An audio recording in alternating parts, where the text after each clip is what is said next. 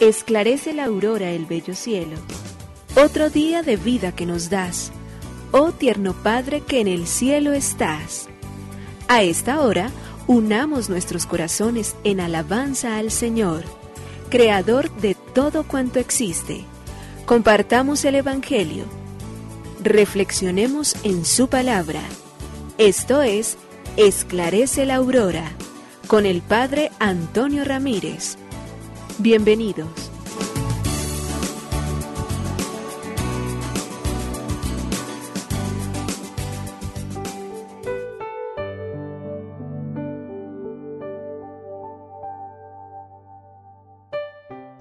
Los muy buenos días, hoy es miércoles 26 de julio del año 2023.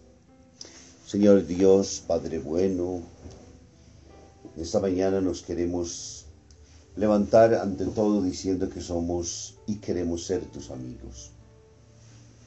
Puede ser que muchos de nuestros pensamientos, de nuestras palabras, de nuestras obras estén alejados realmente de lo que nosotros quisiéramos, pero verdaderamente deseamos y queremos así como tú nos amas y como eres el Dios de nuestra vida, que nosotros te podamos reconocer y celebrar, vivir, gozar y bendecir al inicio de esta jornada diciéndote, eres tú el único Dios, el único Señor, el único que ha hecho para nosotros todo cuanto existe. Te queremos dar gracias por la vida, te queremos dar gracias por la existencia, te queremos dar gracias por toda la infinidad de señales, con las cuales nos vas diciendo que tú nos amas y nos amas con todas las fuerzas de nuestro corazón. Que tú amas con el corazón inmensamente ensanchado, aunque el nuestro sea pequeño, estrecho, incapaz de comprender tanta bondad, tanta grandeza, tanta belleza, tanta sabiduría, tanta justicia, tanta verdad, tanta santidad. Míranos, oh Dios, con ojos de bondad, míranos con ojos de misericordia, regálanos hoy siempre la fuerza que sale de ti, porque eres la fuerza que exhalas continuamente mientras nosotros vivimos y al vivir entonces en cada uno de nuestros respiros también, que podamos decirte Jesús, te amamos, te buscamos, te adoramos, te servimos, cada pensamiento y cada palabra, cada obra nuestra que pueda realmente expresar con profundidad, con grandeza, con justicia, lo que tú eres para todos y cada uno de nosotros. Por ello, Señor, al inicio de este día bendícenos con tu gracia, danos el deseo intenso de amarte y permite que nuestra pequeñez se ensanche para poder mirar todos los días los ojos, con los ojos la magnificencia de tu amor, agradecer y bendecir todas tus obras creadas. Por ello te decimos gracias, Señor, Creador del universo. Nos unimos a la Iglesia Universal que ora. Esclarece la aurora el bello cielo, otro día de vida que nos das. Gracias a Dios, Creador del universo, oh tierno Padre que en el cielo estás. Nuestras voces unimos al concierto que el universo eleva ya en tu honor. Desde la tierra al cielo más profundo, tierno Padre magnífico Hacedor, conserva nuestras almas sin pecado, a nuestro cuerpo da fuerza y salud, y nuestra mente ilumina piadoso con un rayo benéfico de luz. Por nuestra amada patria suplicamos, por la iglesia elevamos oración, por nuestros amados padres y familia, siempre dichosos los hagas tú, Señor. En tu santo nombre, comenzamos este día de vida que nos das. Haz que lo acabemos santamente, oh Padre nuestro que en el cielo estás.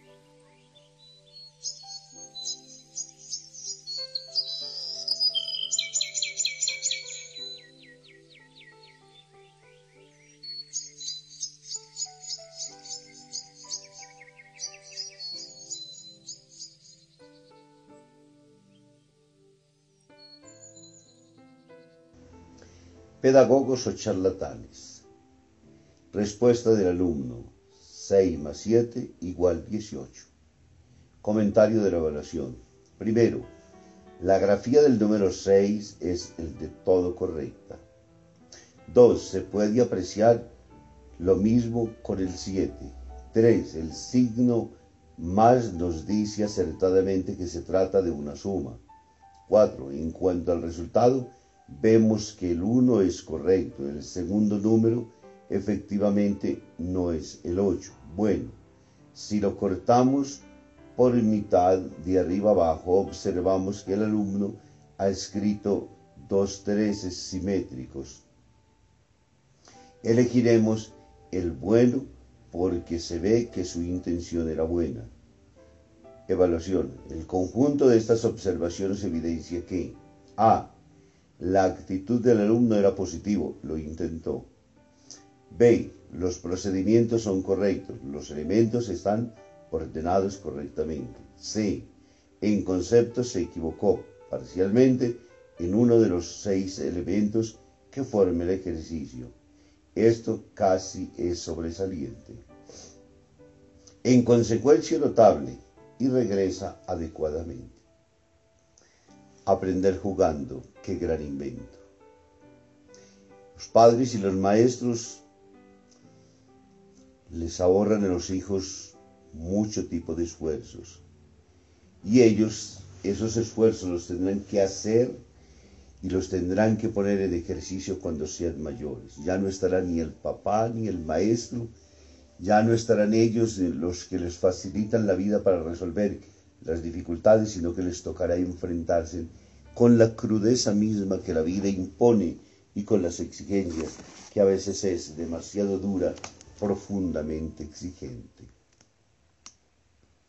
Del Evangelio según San Mateo, capítulo 13, versículos 1 al 9.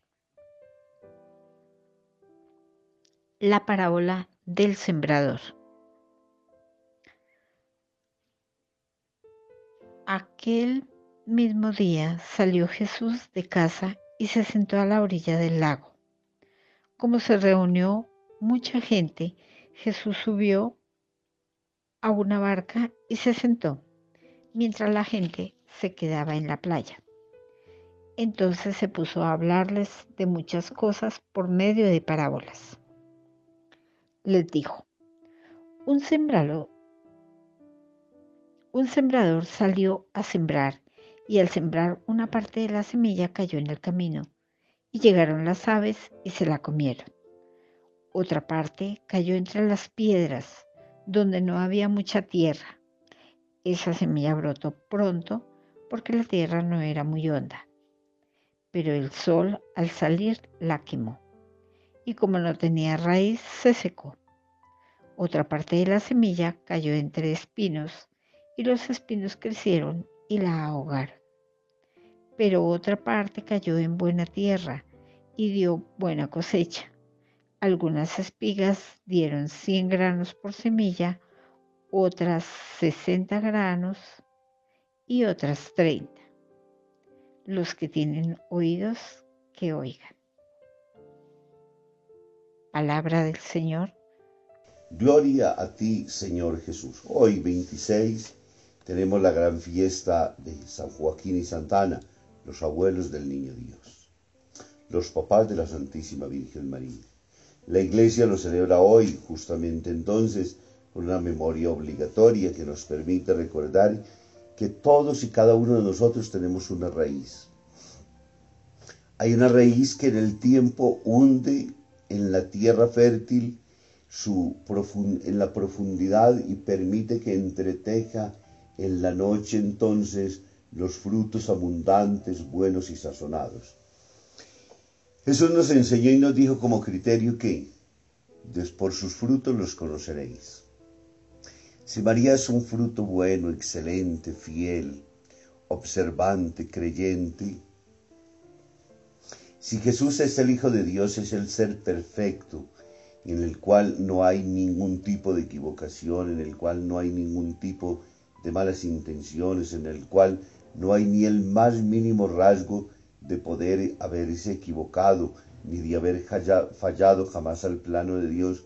Entonces de inmediato tenemos que preguntarnos, entonces Joaquín y Ana también tienen que haber sido seres excepcionales. Si estos son los frutos en la hija y en el nieto, con mucha mayor razón tiene que ser la que tienen esos mismos padres. Y vale la pena hoy que nos preguntemos precisamente frente a ello. Porque cada uno de nosotros en el tiempo va cosechando frutos, va sembrando a medida que va pasando, va haciendo que la vida vaya floreciendo, porque cumple en el tiempo su tarea y deja un legado para la posteridad. Cuando volvemos a los ojos a los ancianos, después de haber trabajado, después de haber luchado, después de haber sembrado, después de haber vivido, después de haber cultivado con todo el esfuerzo, pues se recogen unos frutos que a lo mejor no les tocaron a ellos. Seguramente Joaquín y Ana ya no estaban cuando nació el niño Dios. No tuvieron la dicha y el privilegio como el Evangelio de Mateo nos dice hoy, cuando Jesús le dice a los discípulos, dichosos ustedes, que ven, lo, ven y oyen lo que muchos profetas hubieran deseado ver y no vieron, oír y no oyeron. El pueblo de Israel alimentó en el tiempo, en las diferentes generaciones siempre, en abuelos, en hijos, en nietos, ese deseo intenso que el Señor se fije en nosotros y nos regale la gracia de ser nada más y nada menos que la familia descendiente de David, donde Dios ponga su mirada y donde Dios escoja una virgen, la virgen encinta, y dé a luz un hijo. Y por eso Jesús entonces hoy, delante de sus discípulos, emociona y dice, ustedes están viendo y oyendo lo que muchos desearon. Esos abuelos, esos tatarabuelos, esos bisabuelos, esos exabuelos, ellos murieron esperando y deseando que en ellos hubiera surgido, que en nuestro tiempo florezca la justicia y brille la santidad. Solo hace dos mil años lo quiso Dios en el tiempo maduro de la historia, en la hija de Joaquín y Ana, en el fruto bendito de María. Unida a José, tienen el privilegio y la grandeza de entregarnos la palabra eterna del Padre, la que oímos nosotros todos los días cuando se proclama en el Nuevo Testamento y de manera particular en los Evangelios la presencia y la persona de Jesús que palpiten esas palabras. Y de igual manera también, entonces, en esa misma eh, esencia lograron verla. Juan nos dice lo que nosotros vemos, lo que nosotros hemos oído, lo que han tocado en nuestras manos. Jesús fue real, Jesús fue de cuerpo entero, Jesús fue presencia concreta de Dios y por ello nos alegramos nosotros inmensamente, porque Dios le ha cumplido a los hombres, porque Dios ha revelado su misterio, porque Dios ha hecho que en el tiempo conozcamos el rostro amable de Dios en su Hijo Jesucristo. Y para ello se quiso servir en el tiempo de hombres y mujeres. Nos bendiga el Padre, el Hijo y el Espíritu Santo. Feliz día.